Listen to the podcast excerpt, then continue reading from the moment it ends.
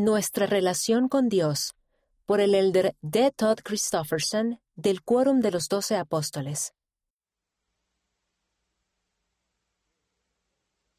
En momentos de sufrimiento, al igual que Job en el Antiguo Testamento, algunas personas tal vez sientan que Dios las ha abandonado. Como sabemos que Dios tiene el poder para evitar o eliminar cualquier aflicción, podríamos sentirnos tentados a quejarnos si no lo hace, preguntándonos quizás, si Dios no me concede la ayuda que le pido, ¿cómo puedo tener fe en Él? En un momento determinado, durante sus intensas pruebas, el justo Job dijo, Sepan que es Dios quien me ha hecho daño, quien me ha atrapado en su red. Aunque grito violencia, no hallo respuesta, aunque pido ayuda, no se me hace justicia. En su respuesta a Job, Dios le reclama, ¿me condenarás a mí para justificarte tú? O en otras palabras, ¿pondrás en duda mi justicia y me condenarás solamente para probar que tienes razón?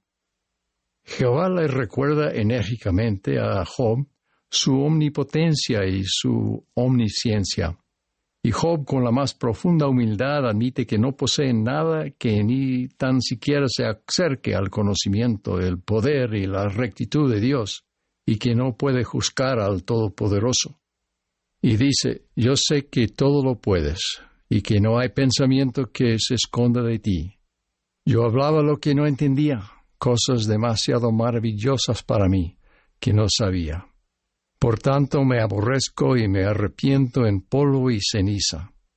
Al final Job tuvo el privilegio de ver al Señor, y bendijo Jehová los postreros días de Job más que los primeros. Es realmente una insensatez que nosotros, con nuestra miopía terrenal, supongamos que podemos juzgar a Dios al pensar, por ejemplo, no soy feliz, así que Dios debe de estar haciendo algo mal. A nosotros, sus hijos terrenales en un mundo caído, que conocemos tan poco del pasado, del presente y del futuro, Él nos declara, para mí todas las cosas están presentes, porque todas las conozco. Jacob advierte sabiamente, no procuréis aconsejar al Señor, antes bien aceptad el consejo de su mano, porque aquí vosotros mismos sabéis que Él aconseja con sabiduría, con justicia con gran misericordia sobre todas sus obras. Algunos malinterpretan las promesas de Dios y creen que obedecerle a Él produce resultados específicos en un momento determinado. Quizás piensen así. Si sirvo diligentemente en una misión de tiempo completo, Dios me bendecirá con un matrimonio feliz y con hijos. O, si me abstengo de hacer las tareas escolares en el día de reposo, Dios me bendecirá con buenas notas. O bien, si pago el diezmo, Dios me bendecirá con ese empleo que tanto deseo.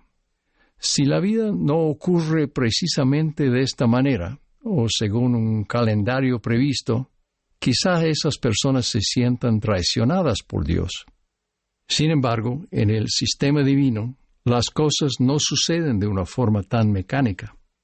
No debemos pensar en el plan de Dios como si fuera una máquina expendedora cósmica en la que seleccionamos una bendición deseada, insertamos la suma total requerida de buenas obras y el pedido se entrega sin demora.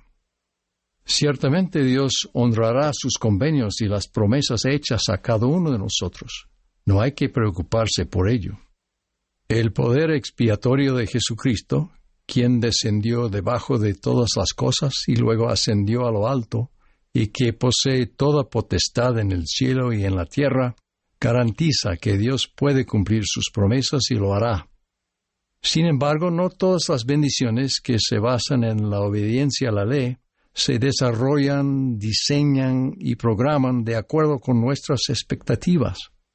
Hacemos todo lo que podemos, pero debemos dejar a Dios el manejo de las bendiciones, tanto las temporales como las espirituales. Nuestro arrepentimiento y obediencia, nuestros sacrificios y nuestras buenas obras sí importan. Queremos estar entre aquellos descritos por Éter como los que están abundando siempre en buenas obras. pero no como un mero recuento en los libros de contabilidad celestiales. Estas cosas sí importan porque nos comprometen con la obra de Dios y son los medios por los que colaboramos con Él en nuestra propia transformación de hombre natural a santo. Lo que nuestro Padre Celestial nos ofrece es a Él mismo y a su Hijo, una relación estrecha y duradera con ellos a través de la gracia y la mediación de Jesucristo, nuestro Redentor. El presidente Brigham Young explicó que su fe no estaba edificada sobre ciertos eh, resultados o bendiciones, sino sobre la realidad de Jesucristo y su relación con Él. El presidente Young dijo, Mi fe no está puesta en las obras que el Señor ejecuta en las islas del mar, en haber traído a su pueblo hasta aquí, ni en los favores que Él derrama sobre este o aquel pueblo ni en si somos bendecidos o no lo somos, sino que mi fe está puesta en el Señor Jesucristo y en el conocimiento que he recibido de Él. Somos hijos de Dios, apartados para recibir la inmortalidad y la vida eterna. Nuestro destino es ser sus herederos y coherederos con Cristo. Nuestro Padre está dispuesto a guiarnos a cada uno de nosotros por su senda de los convenios con pasos diseñados según nuestras necesidades individuales y adaptados a su plan para que logremos la felicidad suprema con Él. Podemos anticipar una confianza y una fe crecientes en el Padre y el Hijo, una sensación cada vez mayor de su amor y el consuelo y la guía constantes del Espíritu Santo Aún así, esta senda no puede ser fácil para ninguno de nosotros. Necesitamos mucho refinamiento para que nos resulte fácil. Jesús dijo, Yo soy la vid verdadera, y mi Padre es el labrador. Todo pámpano que en mí no lleva fruto, el Padre lo quitará, y todo aquel que lleva fruto lo limpiará, para que lleve más fruto. El proceso de purga y purificación dirigido por Dios será necesariamente desgarrador y doloroso en ocasiones. Recordando la expresión de Pablo, somos coherederos con Cristo si es que padecemos juntamente con Él, para que juntamente con Él seamos glorificados. Por ello, en medio de este fuego purificador, en lugar de enojarte con Dios, acércate a Él Invoca al Padre en el nombre del Hijo. Camina con ellos en el Espíritu día a día. Permite que ellos con el tiempo te manifiesten su fidelidad a ti. Llega a conocerlos de verdad a ellos y a conocerte a ti mismo verdaderamente. Deja que Dios prevalezca. El Salvador nos tranquiliza de este modo. Escuchad al que es vuestro intercesor con el Padre que aboga por vuestra causa ante Él, diciendo, Padre, ve los padecimientos y la muerte de aquel que no pecó, en quien te complaciste, ve la sangre de tu Hijo que fue derramada, la sangre de aquel que diste, para que tú mismo fueses glorificado. Por tanto, Padre, perdona a estos mis hermanos y hermanas que creen en mi nombre, para que vengan a mí y tengan vida sempiterna. José de antaño, vendido por sus hermanos como esclavo en Egipto cuando era joven, llevó una vida extraordinaria, llena tanto de pruebas como de triunfos. Él tal vez mejor que nadie pudo atestiguar que para los que aman a Dios todas las cosas obrarán juntamente para su bien. Abinadí estaba decidido a cumplir el mandato divino. Él dijo, doy fin a mi mensaje y entonces no importa lo que me pase, con tal de que yo sea salvo. No fue librado de morir como mártir, pero ciertamente se salvó en el reino de Dios. Y su único y preciado converso, Alma, cambió el curso de la historia nefita que condujo a la venida de Cristo. Alma y Amolek fueron liberados de la prisión de Amonía en respuesta a su súplica y sus perseguidores murieron sin embargo, antes esos mismos perseguidores habían arrojado a mujeres y niños creyentes a un fuego devorador. Alma, al presenciar en agonía la horrible escena, fue constreñido por el Espíritu a no ejercer el poder de Dios para salvarlos de las llamas, a fin de que Dios pudiera recibirlos en gloria.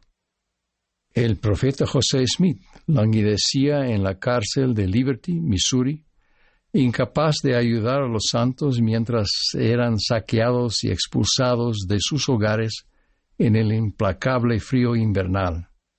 Oh Dios, ¿en dónde estás? exclamó José. ¿Hasta cuándo se detendrá tu mano? Como respuesta el Señor le prometió, tu adversidad y tus aflicciones no serán más que por un breve momento. Y entonces, si lo sobrellevas bien, Dios te exaltará. No eres aún como Job.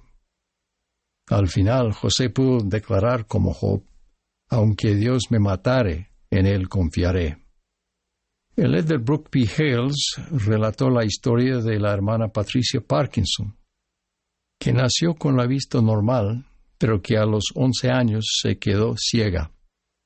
El Elder Hales relató, Conozco a Pat desde hace muchos años y recientemente le dije que admiraba el hecho de que siempre es positiva y está feliz. Ella respondió, Bueno, no has estado en mi casa conmigo, ¿verdad? Tengo mis momentos, he tenido ataques de depresión bastante severos y he llorado mucho.